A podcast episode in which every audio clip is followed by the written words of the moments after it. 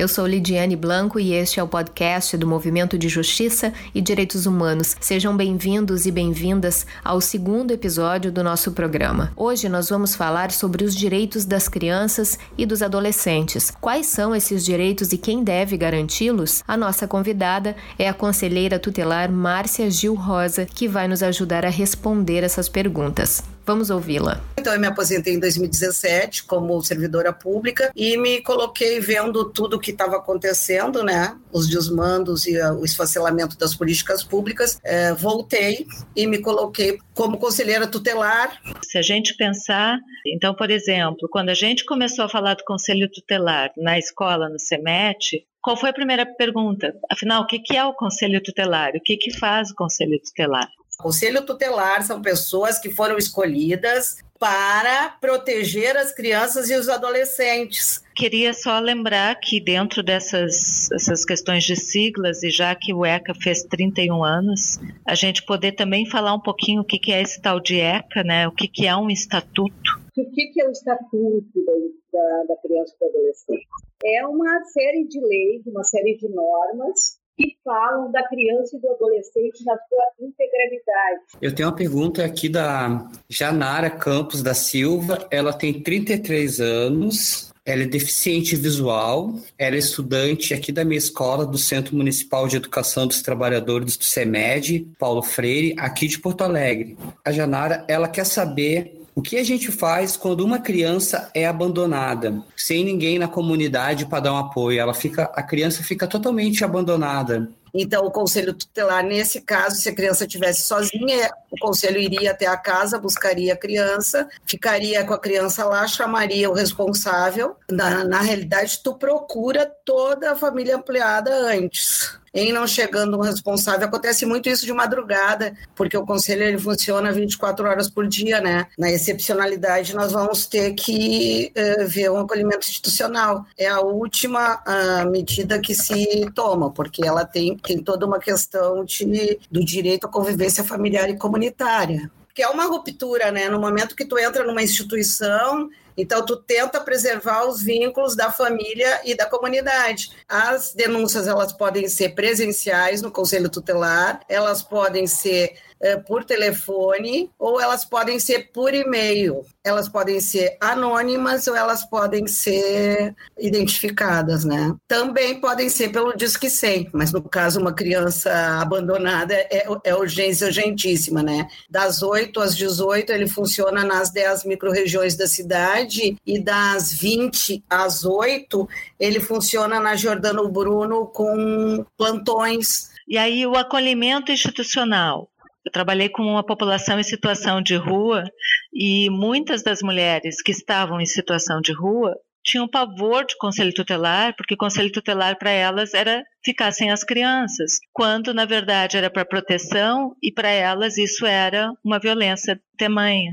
Essa questão é bem importante de explicar o que é o conselho tutelar. As mães têm pavor, as próprias crianças têm medo de denunciar para o conselho tutelar com medo de ficar longe da família eles acham que é um bicho de sete cabeças. Então, tem várias situações assim que eu conheço assim que as pessoas não não ligam, não vão atrás por medo de ficarem longe dos filhos e as crianças têm medo de denunciar por ficar longe das mães, acharem que vão ficar numa FEBEM, que é isso que eles acham. É um tabu que eu vejo assim, eles só escutam, eles não têm a informação. Essa visão do, do direito da criança e do adolescente é bem isso que a colega falou mesmo. Ela tem uma visão no Brasil, uma visão, acho que das duas classes sociais, principalmente da classe baixa, que o Estatuto da Criança vai entrar em ação só quando é para levar a criança mesmo, para a FEBEM, para a criança ficar guardada, né? Ficar presa em grade, né? As crianças têm essa visão e a população de baixa renda também tem essa visão, né? Seria legal tirar esse olhar sobre o estatuto da criança, né?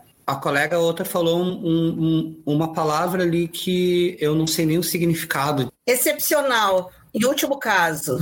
Agora eu me transformo no ouvinte do podcast. Né, sou um trabalhador de baixa renda, das periferias, e a minha linguagem é uma linguagem mais simples, quando eu vou fazer uma abordagem com uma mãe, elas ficam na boa, porque elas entendem que o que a gente está fazendo é uma ação de proteção com o filho. A gente está uh, tentando desmistificar, ou daí ser outra palavra, mudar a cara daquele conceito que é o bicho-papão.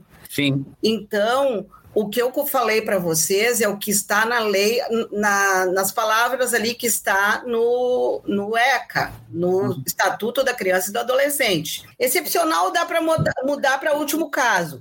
Em último caso, vai para um é, acolhimento institucional, antigamente chamado de abrigo, não existe mais FEBEM. O que antigamente era chamado de FEBEM, quando as pessoas, quando as crianças eram chamadas de menores, não é fácil traduzir tudo que tem no, nesse paradigma da proteção integral para uma, uma simples resposta, né? Então, talvez a gente pudesse dar exemplos. Agora tu falou, ah, uma mãe me procura porque ela está com dificuldade de, de, de manter essa criança na escola porque ela está sem dinheiro. O que, que ela faz? Que, que seria violação de direito, né? Porque pobreza não é violação de direito, entendeu? Que elas podem nos procurar para ajudar. Nós somos, nós fazemos parte da rede de apoio daquela família justamente para isso. Ela está sem condições de, ela está sem estrutura para aquele filho porque o Estado ele está muito frágil. Ele não está dando, não está acessando saúde mental para essa família, para essa criança e a família que está negligenciando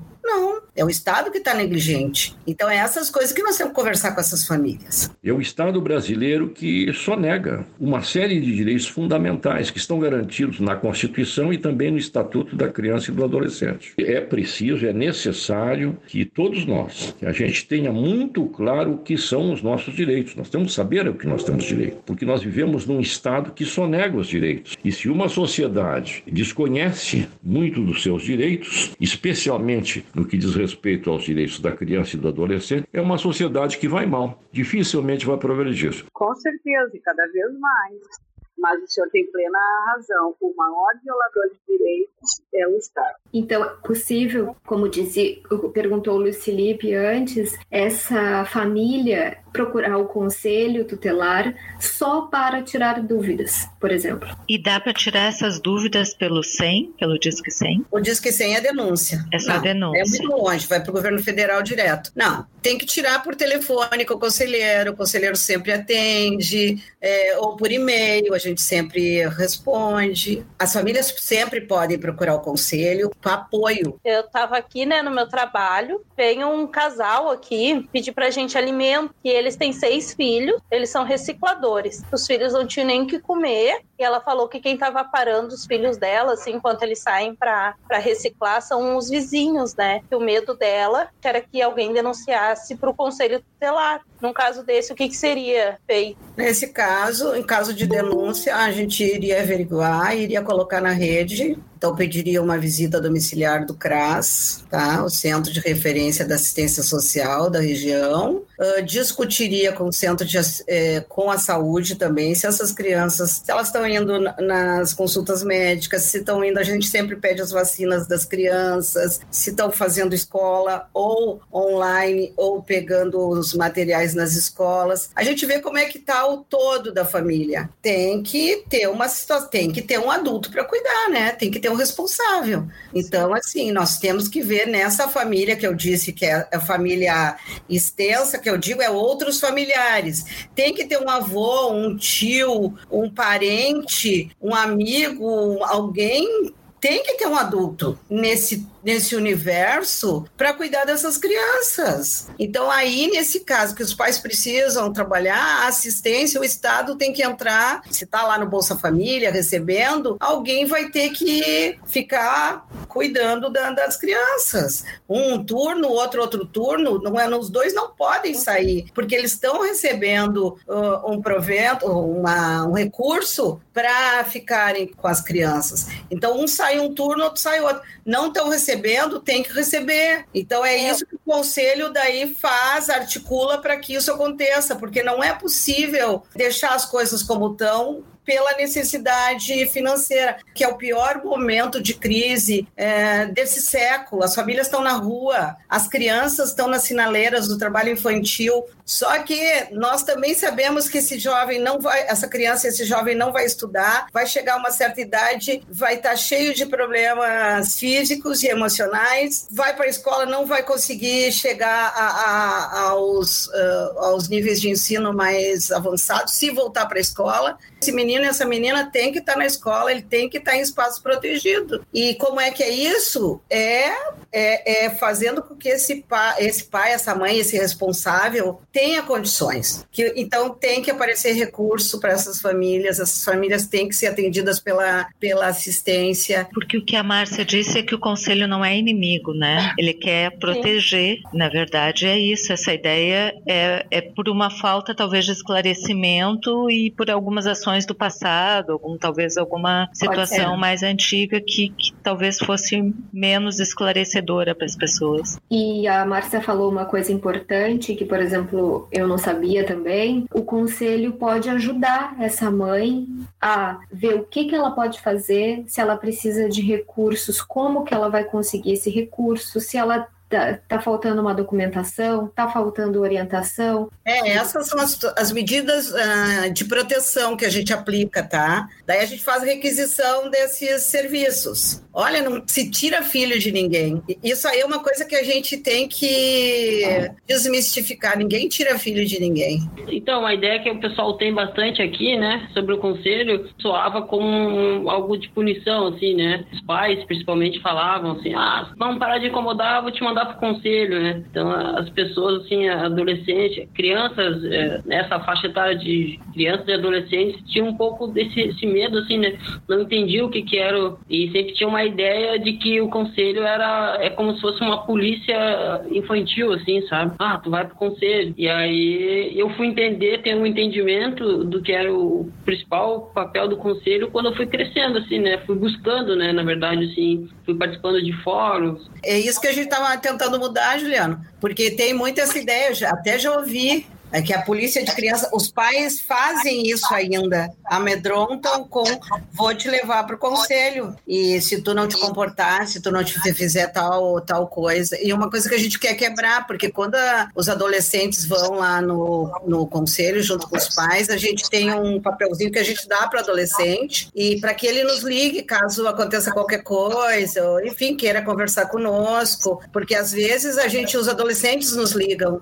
né? Já teve casos de dois ou três adolescentes, eles nos ligaram ou eles nos escreverem. Teve uma menina que mandou uma carta linda. Então, a gente sempre empodera o adolescente, diz aqui: a gente está aqui por, em função de vocês, nós somos seus representantes. Então, assim, a gente está mudando aos poucos essa visão. Eu queria, eh, eu tenho, eu tenho uma visão pessoal minha, né? Que a criança de baixa renda ela é mais protegida na periferia, na viela, do que no centro urbano, né? Porque quando a a criança já chega no centro urbano, ela começa a vagar, praticamente ela já está um, um, pouco abandonada, né? Ela já não está na escola, ela já não tem alimentação em casa, né? Ela já come na rua, né? O que eu queria saber onde é que o, o conselho entra, né? Porque para mim parece que dentro da periferia, dentro de uma comunidade, o conselho consegue entrar mais lá e fazer um trabalho e fazer que e consegue ajudar a família, né? A criança que está esquecida, que está abandonada, abandonada por nós, por todo mundo, abandonou essa criança, né? Sempre a questão da rua, quem teve aqui, quem esteve no centro da cidade ele sempre foi apagado assim das regiões, digamos. O quanto é difícil esse processo de rualização, da vinda para a rua, porque primeiro ele fala, é o que o Luiz Felipe falou, assim, ele está lá na comunidade e ele vai vem vindo, vem vindo, até que quando chega no centro não tem mais ninguém por si. Já se desvincularam dos seus territórios, porque todos eles têm nasceram, quer dizer, não nasceram do asfalto, eles nasceram de um lugar, de uma família e estão hoje nas sinaleiras, estão pedindo nos espaços que fecha com o que o Juliano diz, né? todos os setores da sociedade que têm afinidade com o tema, conselho tutelar, segurança pública, assistência social, educação, saúde, etc., juntos enfrentem a coisa seriamente. Cada um faça a sua parte. Mas a gente tem que lutar muito por isso.